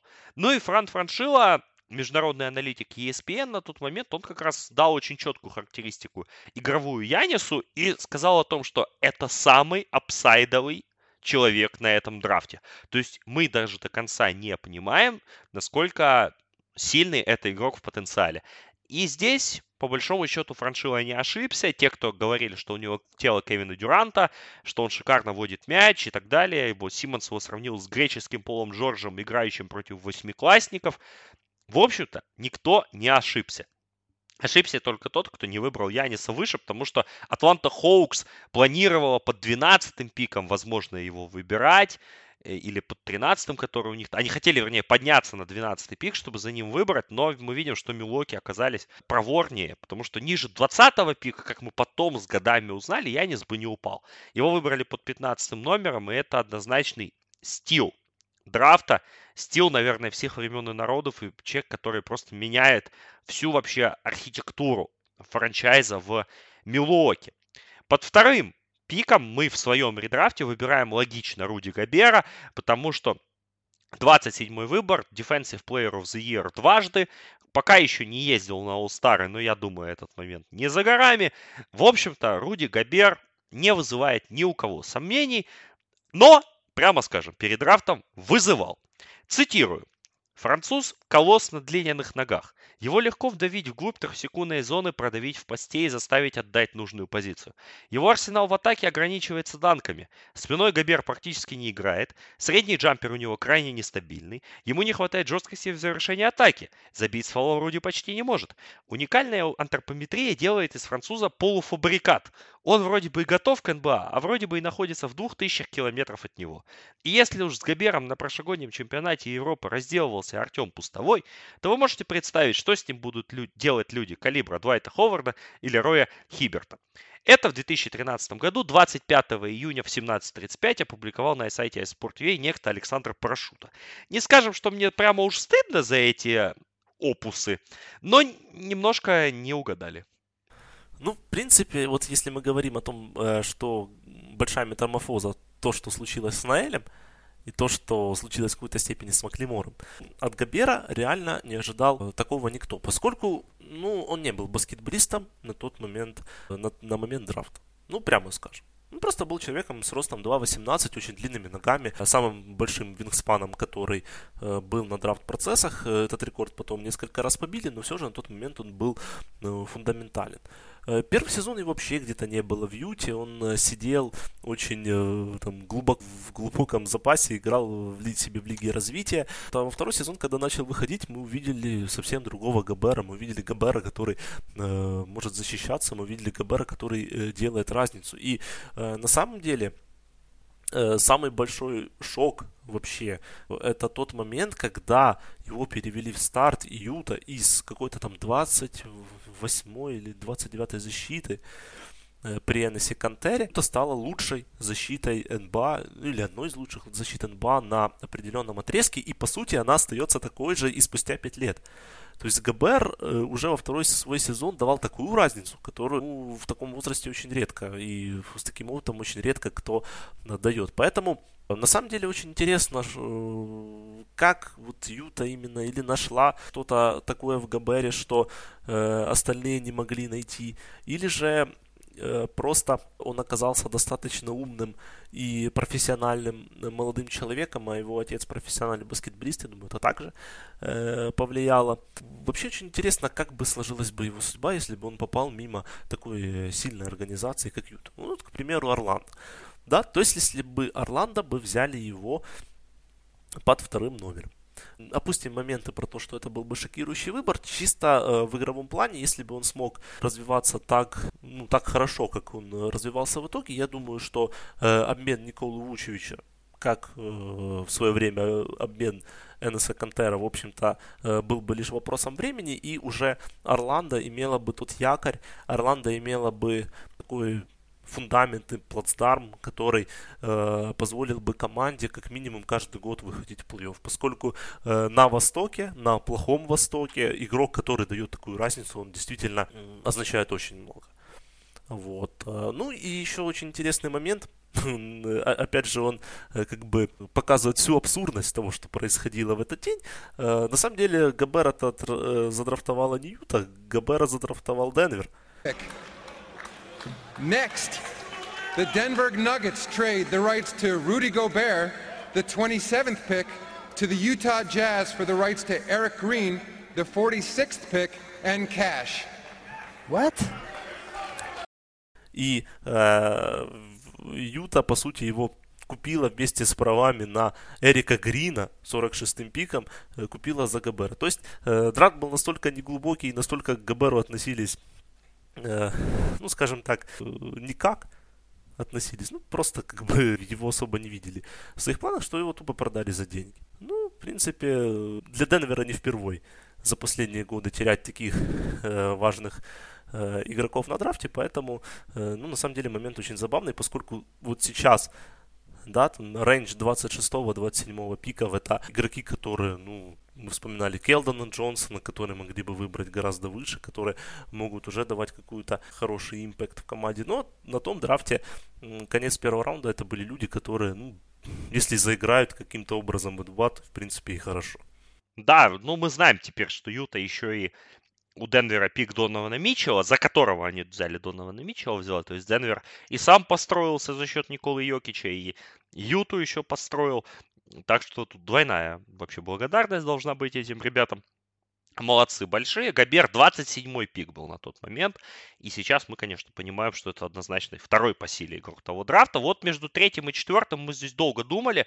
Прямо скажем, э, смотрели раскладки, пытались как-то понять вообще, куда оно все может вырулить. В итоге поставили третьим Виктора Аладипа, четвертым Сиджея Макколума в принципе, разница, как по мне, между Аладипой и Макколумом, она несущественна, но все-таки Аладипа, вот тот рывок, который он сделал в Индиане, дай бог он будет здоров сейчас и сможет, опять же, проявить себя в будущем сезоне и снова также потащить Индиану на вершины Востока, к Маколуму вообще нет вопросов. Маколум казался очень сомнительным пиком на тот момент. И его, собственно, даже в трансляции драфта сравнивали с самим Демином Лиллардом, удивляясь о том, зачем два таких игрока в одной команде.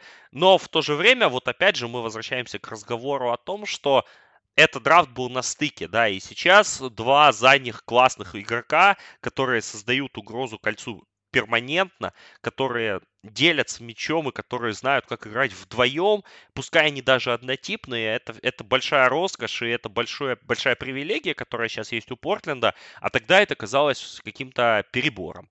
В то же время Аладипа мы знаем, как начиналась его карьера, мы это уже обсудили. Ну и вот, но мы все-таки поставили его немножко выше на один уровень. Ну, у Оладипо есть преимущество в том, что его лучший карьерный на данный момент год, он все-таки гораздо круче, чем у Макколума, но у Макколума э, карьера ровнее. Э, если бы Аладипо упал к Вашингтону, была бы очень интересная ситуация, что Вол, Билл и Аладипо как-то необходимо было делить э, между ними игровое время, и вполне возможно, что Аладипо бы, опять же, не смог себя э, полноценно э, раскрыть в этой команде, э, как, в принципе, у него не, не получилось раскрыться в Оклахоме. В то же время можно было бы попробовать игру в три задних, благо современный баскетбол э, не исключает такой возможности, что и команда играет в три задних, хотя, в принципе, э, мне кажется, что Оладипо не лучший fit для Вашингтона, однако э, это игрок все-таки с гораздо большим потенциалом, чем Отто Портер. Ну, а для Шарлотт Маколум вообще подходил э, просто великолепно под молодого Кембу Уокера, с учетом, что стартовым гардом у них были то Бен Гордон, то Джеральд Хендерсон, которые уже э, не являются игроками НБА, и, кажется, оба закончили карьеру. И э, конечно, было бы очень интересно, как бы они э, сочетались с, с Кембой Вокером, но это перспективно была бы самая лучшая огневая мощь э, сзади на э, Востоке на долгие годы. Но поскольку мы знаем, что э, брать людей из непонятного колледжа это не э, прерогатива Майкла Джордана и менеджеров Шарлотт, они лучше выберут людей, которые играют там неподалеку в Северной Каролине или в Индиане. Под пятым пиком мы выбрали Стивена Адамса в Феникс, потому что, в принципе, центровой тогда им нужен был действительно. Но Стивен Адамс, которого выбрали на реальном драфте 12-м пиком, мне кажется, все-таки, да, перепрыгнул Алексея Лыня, перепрыгнул Найоля, тут вообще без вопросов. И, собственно, Найоль будет его бэкапом на старте сезона сейчас как минимум. У Адамса вообще очень достойная карьера для такого достаточно вот как раз однотипного центрового, да, но который нашел свою нишу, который нашел свою команду и дал Оклахоме вот этого периода, который мы теперь уже знаем закончился, Оклахоме периода Вестбрука, Дюранта и потом отдельно Вестбрука, вот то расширение, которое, в принципе, необходимо было дать. Поэтому здесь, в принципе, Адамс действительно для меня консенсусный пятый вообще выбор, не обсуждающийся. Вот дальше немножко драфт просаживается, хотя нет, тот Портер шестым выбором здесь он тоже кажется логичным, потому что как бы он ни бастовал первые несколько сезонов, сейчас-то у него карьера ровная. Опять же, в Вашингтоне он немножко просел, но после обмена в Чикаго он опять заиграл. У него большой контракт, хорошие перспективы достаточно. Он еще контракт один точно получит в лиге. Это будет солидная сделка. Опять же, вопрос его амбиций. И вопрос лишь в том, вот если потол... не достигли Портер своего потолка, потому что кажется, что Выше прыгнуть он не сможет, уже и возраст, в принципе, не самый молодой, и травмы у него были, и где-то ему динамику подпортили в целом. Но мне кажется, что вот Адамс и Портер, вот они закрывают вот эту шестерку сильнейших на драфте, потом начинается небольшой провальчик. Да, действительно, Адам сильнейший, или, наверное, скажем так, самый стабильный игрок э, среди центров, среди богатого класса э, центров, э, среди богатого класса центров этого драфт-класса, не считая Габера. То есть он как бы э, открывает вот эту вот вторую, второй эшелон э, больших. Э, Адамс, который получил очень солидное соглашение. Э, непонятно, как бы он, его развилось бы в Фениксе, с учетом всего того, что там происходило. Однако э, Адамс, мне кажется, таким тавгаем, таким человеком, ну, во-первых, э, опять же, из спортивной семьи знаменитой, и он действительно, ему там вообще все равно, что о нем говорят. Мне кажется, он бы в любом клубе свою работу исполнял честно и надежно. То есть это человек, который э, не станет звездой никогда, но это очень надежный выбор. Э, что касается Портера, то это же был пик Нового Орлеана, однако, несмотря на то, что мы не проводим трейды.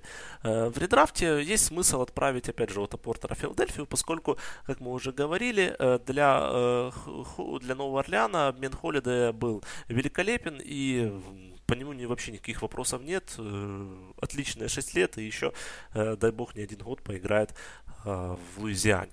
Отто Портер, мне кажется, был бы очень полезным игроком. Это ролевой игрок, это элитный ролевой игрок, который, в принципе, для э, больших команд, мне кажется, заходит очень хорошо, благодаря своей универсальности, благодаря своим навыкам оборонительного игрока и благодаря своей фантастической эффективности. Поэтому для Филадельфии, которая строилась от э, звезд и под Бена Симмонса, и под э, Джоэля Эмбида, мне кажется, Отто Портер был бы великолепным. Просто вариантом человек, который бросает, человек, который э, знает свою роль и выполняет ее очень хорошо. Идем дальше. Вот здесь у нас был небольшой спор. Мы не знали, кого выбрать Сакраменто под седьмым пиком, и это был мой выбор. Я выбрал Денниса Шредера. Несмотря на то, что здесь был еще один товарищ, о котором мы сейчас скажем после, он остался на следующий пик. Мне кажется, что Деннис Шредер в ту историю вписывался, потому что Айзея Томас еще не стал такой звездой, которой он потом станет в Фениксе, а он тогда именно был в Сакраменто стартовым защитником у Сакрамента тогда, опять же, вот Маклемор, э, Фридет, э, потом придет Стаускас. Вот это не разбериха, а с первым номером как были проблемы, так они никуда не делись. Вот до времен Диарна Фокса и Шредер, которого проецировали тогда как такого себе черного наследника, вернее, того же цвета кожи, да что и с Рожоном Рондо, но с броском, потому что бросать он умел, и этот момент указывали неоднократно во всех драфт-репортах, в принципе, он, мне кажется, мог бы реально помочь Сакраменто, по крайней мере, приподнять тот уровень, потому что, как мы потом увидели в Атланте, Шредер-то и неплохой игрок на самом деле, но у него четкий потолок. То есть команда с ним, видишь, больше там 45, там 47 игр не выигрывает, что даже в Оклахоме мы увидели э, со временем. Хотя Шредер, которого на драфте выбрали 17-м пиком, очень неплохой игрок, опять же, для своего рейнджа.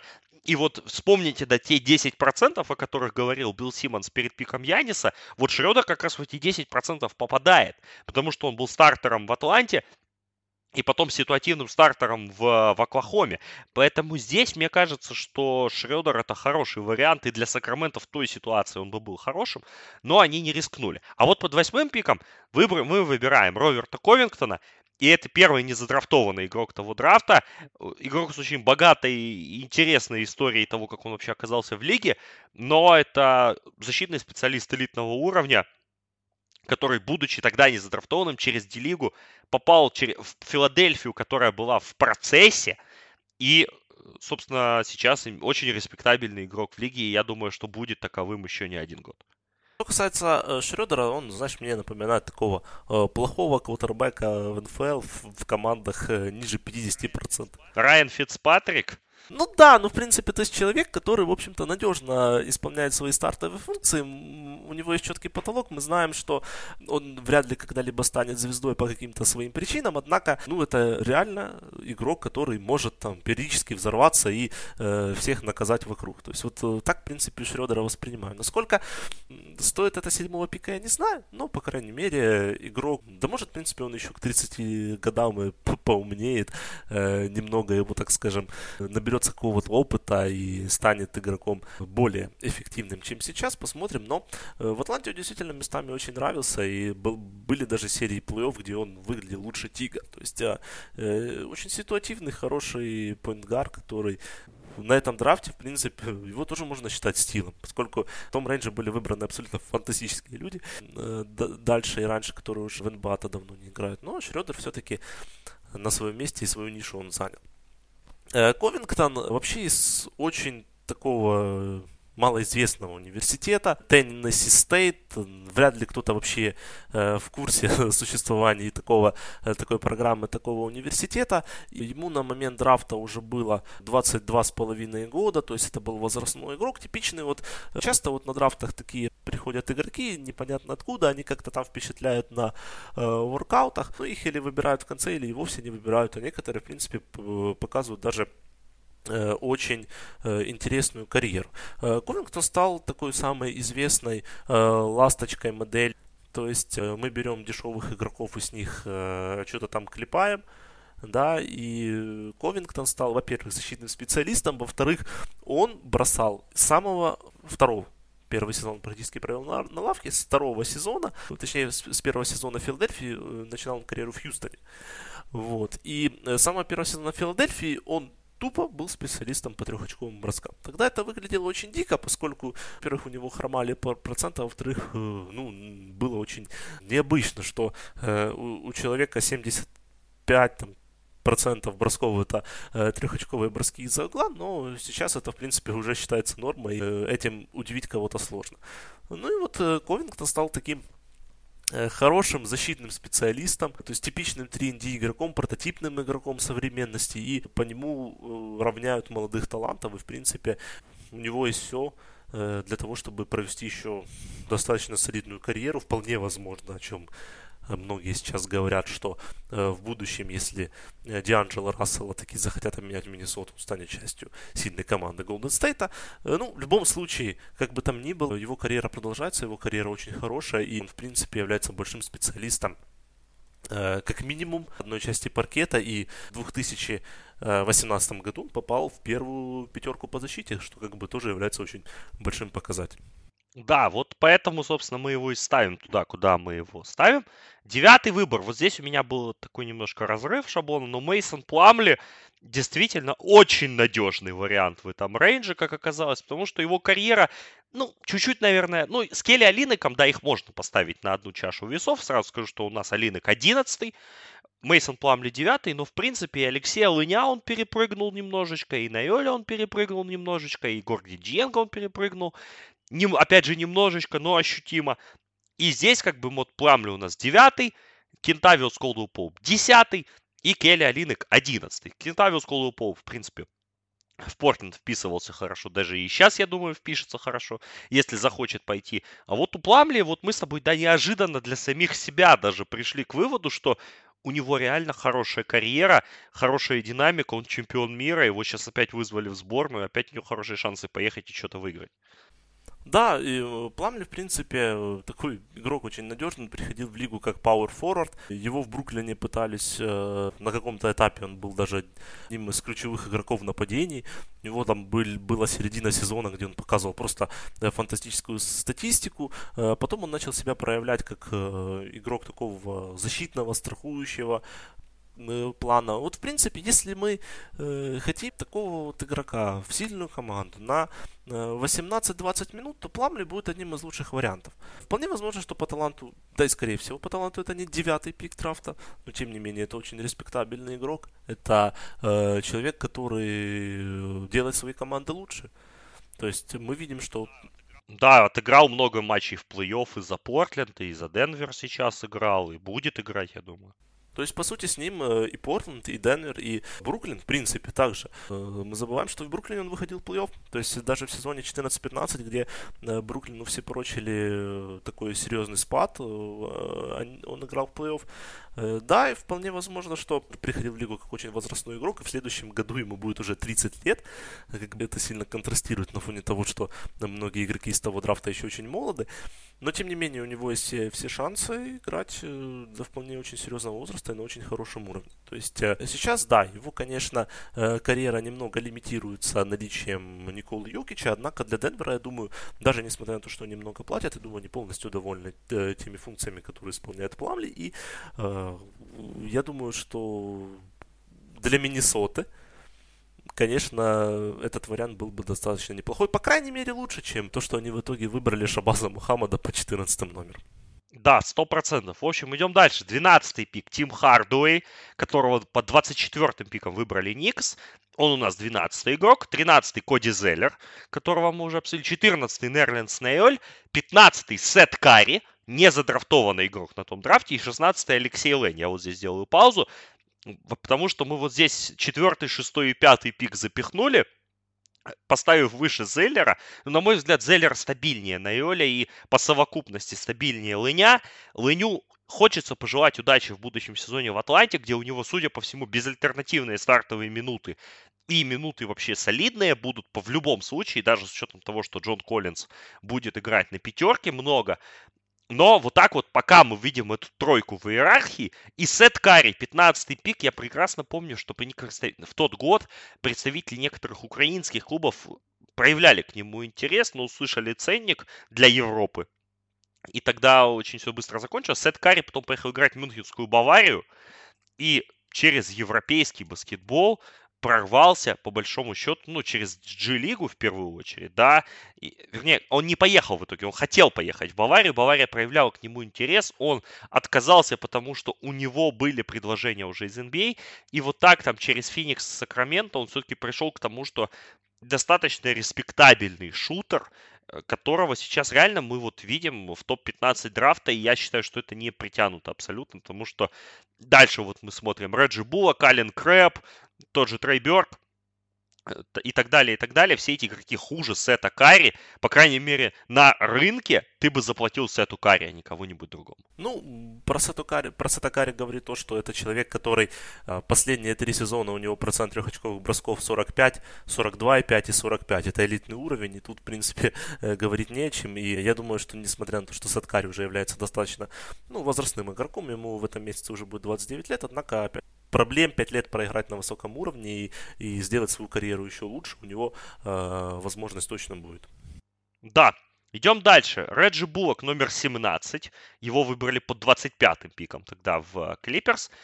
18-й пик Ален Крэп, тогда он был 31-м. 19-й у нас Андре Робертсон, который 26-м тогда был, и, собственно, мы видим его карьеру. 20-й Горгий Денг, ну вот здесь я бы тоже остановился, потому что Гори Денга была очень хорошее начало карьеры, и сейчас он, его большой контракт висит мертвым грузом на Миннесоте, но в то же время поставить его выше Дивейна Дедмана, который у нас дальше идет, я бы пока не рискнул. Все-таки Дедман это такой пока ситуативный товарищ, который сейчас, да, получил контракт в Сакраменто, показал себя в Сан-Антонио, показал себя в Атланте, но пока что резюме у Диенга немножко солиднее. Мне кажется, что в следующем году, если бы мы делали этот редрафт, у нас бы Дедман был выше, и я думаю, что он перепрыгнул бы и Робертсона, и даже, может быть, Крэба. Все-таки у Блока понадежнее карьера, но пока вот я вижу для себя так. Ну, вообще, э, мне кажется, Дженг был бы лучше, и, в принципе, у него могла бы карьера сложиться гораздо лучше, как ни странно, в плане, в плане игры, если бы не этот контракт.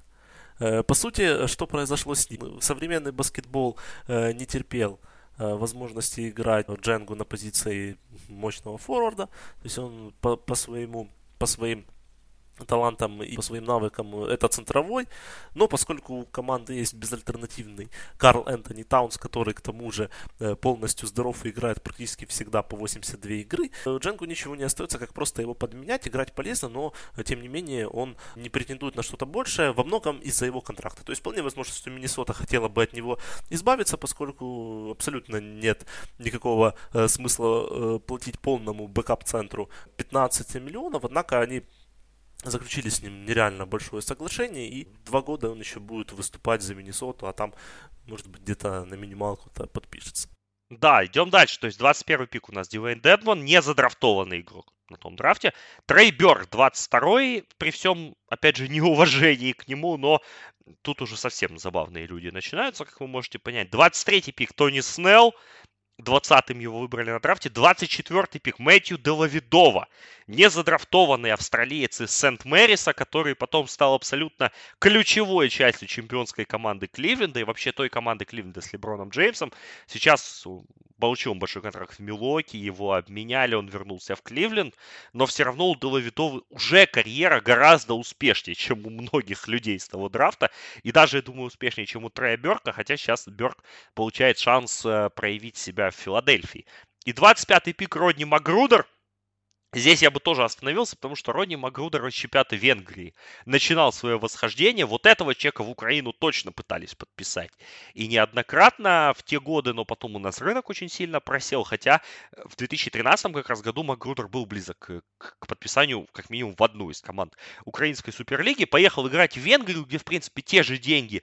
И потом постепенно-постепенно пришел к тому, что вот сейчас подписывают его Клипер за 15 на 3 этим летом, и мы не спорим, да, что это хороший контракт, что это действительно качественный свингмен, современный, который может защититься, который что-то может дать в атаке, и который не просядет, не просадит команду в определенные важные моменты. Возвращаясь к Трейберку, вообще по Берку писали, что он невероятный такой флор дженерал, то есть это э, игроки калибра там Криса Пола и подобное, что это человек, который руководит командой. По факту оказалось, что он, ну, комплементарный шутер со скамейки. Вот так как-то у него есть пассовые навыки, однако он не стал лучше не делает никого лучше вокруг. И поэтому, э, опять же, в принципе, Берка там многие воспринимали, он был выбран девятый на реальном драфте, Берка многие воспринимали как человека, который должен быть в топ-3, а то или в, топ, в топ-5. То есть у него была фантастическая карьера в колледже. Он нашел свою роль, однако все-таки это далеко не то, что ожидалось от него э, на момент драфта. Э, вот. Но Мэтью Делавидова, мы знаем, что в последние годы он просел, и вполне возможно, если бы мы составляли мог 2-3 года назад он бы вообще у нас был в топ-15, поскольку у Делавидова были, были э, шикарные времена во время, э, шикарные э, времена, когда он выходил в финал с Кливлендом. В Милвоке он достаточно просел, и сейчас в Кливленде он не похож на самого себя.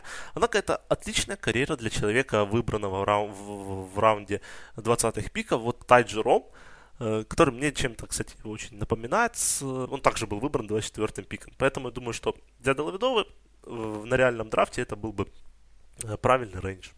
Да, идем дальше. 26-й пик Джеймс Эннис. Его на том драфте выбрали под 50-м пиком в Атланту. Человек из Лонг-Бич Стейт. Сейчас такой тоже респектабельный свингмен. 27-й пик Даниэль Тайс. Немец из Бостона, который на том драфте был undrafted и вообще до НБА очень долго доезжал, но в итоге доехал и сейчас будет важной частью ротации Бостона в передней линии. 28-й пик Бен Маклемор о котором мы уже сказали много, но мы его все равно ставим в топ-30, потому что по таланту это очень крутой игрок был. И, возможно, в Хьюстоне его реанимируют. Кто знает, 29-й пик. Здесь я остановлюсь и объясню свой выбор. Шейн Ларкин, который сейчас не в НБА, который сейчас в Эфесе, но в НБА он был. Год назад он бы попал у нас в топ-30 без вариантов, потому что он стартовал даже в некоторых матчах у Бостона в плей-офф. Потом он дал сумасшедший сезон в Евролиге. Сейчас он остался в Евролиге только потому, что Эфес смог ему предложить больше денег, чем предлагали в НБА. Ларкин вернется в НБА без вопросов. Я думаю, это вопрос следующего уже сезона. Ему нужно немножечко поубавить свои амбиции где-то, да, или наоборот НБА его достаточно оценить и поверить в его сильный талант. Но мне кажется, что у Ларкина такой талант есть, и он сможет еще себя показать в NBA, а, вернувшись из Европы. 18-й пик того драфта. И под 30-м пиком мы заканчиваем первый раунд, и он же единственный раунд Майклом Картером Вильямсом, которого под 11-м пиком выбрала тогда Филадельфия, и он стал тогда Rookie of the Year. Что не так у Майкла Картера Вильямса? Почему его карьера после первого фееричного сезона, пускай и в мусорной команде, пошла под откос? Ну, Майкл Картер Вильямс это образец игрока, которому дали очень много полномочий и э, очень много шансов в мусорной команде. То есть у него эффективностью не пахло, потом у него начались травмы, Потом, ну и как-то вот так пришли к тому, что Майкл Картер Вильямс в современном баскетболе с отсутствующим броском, а он в, послед... в последнем сезоне э, в его части Орландо забивал 15% трехочковых за игру, ну, мы приходим к тому, что, в принципе, ну, невыгодно иметь такого игрока на паркете, хотя, э, тем не менее, он все еще в НБА, каким-то образом, наверное. Хьюстон его так пытался немного даже реанимировать, пусть и не получилось. Однако, в принципе, Майкл Картер Вильямс э, играет. Э, у него еще может быть несколько сезонов в НБА. Может быть, он станет э, более эффективен, не знаю. Но это очень, опять же, забавный момент, что лучший игрок сезона дебютного в итоге, ну, фактически на флажке попадает в редрафте в первую тридцатку. Даже, наверное, аналогичная ситуация с Тайриком Эвансом, который после взрывного первого года не продал ожиданий, то он, наверное, был бы на таком редрафте повыше. Да, наверное, так и есть. Ну вот кого мы оставили за бортом?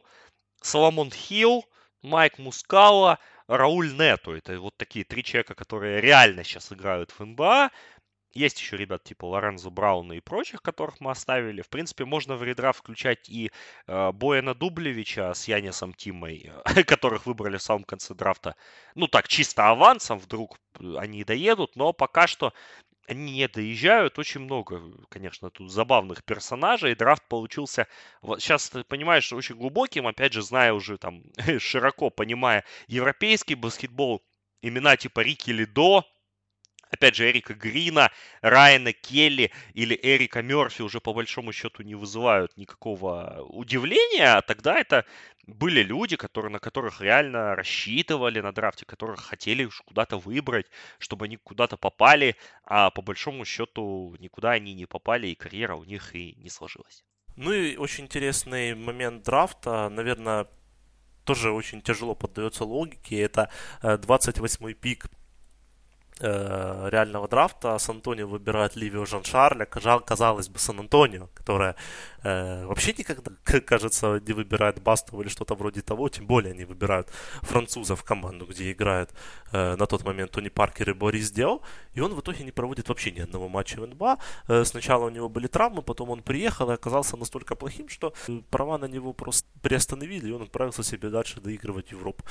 Ну, немного странновато, конечно, поскольку у Жан-Шарля был очень хороший физический профайл, был быстрый, он, в принципе, э, такой был хороший all-around игрок э, на, на третий номер, многие его даже ставили выше 28 пика, однако как-то у него не получилось, и он единственный игрок в топ-44, то есть, который вообще не сыграл в НБА ни минуты. Ну, у Жажарля был разрыв крестообразных связок на Евробаскете молодежном после уже того, как его выбрали Сперс. Да, они не собирались его вызывать в, в первый же сезон, но он порвал кресты, очень долго восстанавливался, и только сейчас он как-то более-менее набирает обороты в Асвеле, где владельцем, как мы знаем, является Тони Паркером, сейчас, наверное, дебютирует в Евролиге, но действительно это была уникальная история для Сперс. Они, по сути, потратили пик и сами же от него отказались. Это была реально интересная история, которая, в принципе, вот показывает, что этот драфт действительно, вот мы сколько раз мы уже перечислили, да, разных э, линий сюжетных, и даже вот здесь уже в самом-самом конце мы все равно пришли к тому, что и это тоже уникальная история. Ну где это видно, чтобы Сперс просто сливали в трубу столь ценный пик первого раунда, еще и потратив на него, на, казалось бы, надежного игрока. Именно поэтому драфт 2013 навсегда в наших сердцах. Именно поэтому мы выбрали его для первого пробного нашего редрафта. Мы постараемся сделать еще какие-то истории, связанные с драфтами. Обязательно для патронов у нас будет подкаст. Мы сейчас пытаемся определить, какой драфт выбрать, потому что, ну, этот драфт мы объективно очень хорошо знаем. И уже достижимо, дос, есть доступность информации, как бы, да, вот вернуться в те времена, перечитать, что ты писал, что писали коллеги, что писали метры заокеанские. Это очень интересный experience. И я надеюсь, что вам он понравился. Андрей, тебе заключительное слово. Драфт 2013 года был действительно самым впечатляющим, много из-за количества историй. Для Украины он также был достаточно важным и большим драфтом, и для России он был, в принципе, интересная история, поскольку Сергей Карасев э, был выбран, опять же, Кливлендом под 19 номером. Он не заиграл в НБА, однако ему 25 лет, и вполне возможно, что это еще его последний опыт в НБА, и может быть мы его увидим э, когда-нибудь через несколько лет э, в сильнейшей лиге мира. В общем, Сергею Карасеву пожелаем удачи, пожелаем удачи всем тем игрокам, которые были на этом драфте и которые продолжают выступать в НБА. Ну, кроме Яниса и Габера, им удачи не надо, они уже все, все заработали. Да и Си Макколм тоже, кстати, получивший 100-миллионный экстеншн, о чем мы забыли, опять же, в новостном блоке упомянуть. Но и о тем, кто не попал в НБА, и тем, кто играет в Европе. Я, кстати, вот Пейтона Сиву бы, может быть, ждал в НБА в ближайшие годы. Сейчас в Европе он показывает сумасшедший уровень. Но будем смотреть за тем, как будет играть Сива, Ливио Жаншар или прочие, прочие, прочие уже в сезоне. Спасибо вам, что были с нами. Длинный подкаст, но, видите, копнуть в историю всегда очень интересно, особенно когда эта история была не так давно и делалась на твоих глазах. Это был подкаст Спортхаба о драфте NBA 2013, наш редрафт. Мы добавим обязательно в описание ссылочку на, собственно, то, что у нас получилось в итоге. Послушайте, пересмотрите, перечитайте. Драфт NBA 2013 есть на YouTube в HD. Все 4 часа, возможно, кому-то захочется это пересмотреть. Зрелище, по крайней мере, занятное. Всем спасибо за внимание. Подписывайтесь на нас на в соцсетях, поддерживайте нас на Патреоне, patreon.com sporthub. Спасибо нашим партнерам из букмекерской компании GGBet за помощь в организации этого подкаста. И следите за обновлениями. Мы потихонечку начинаем возвращаться из летнего отпуска до чемпионата мира по баскетболу 20 дней. Стартуют чемпионаты по футболу. Сезон НФЛ не за горами. В общем-то, мы потихоньку начинаем набирать обороты. С вами был Александр Прошута и Андрей Глаченко. Еще раз всем спасибо и всем пока.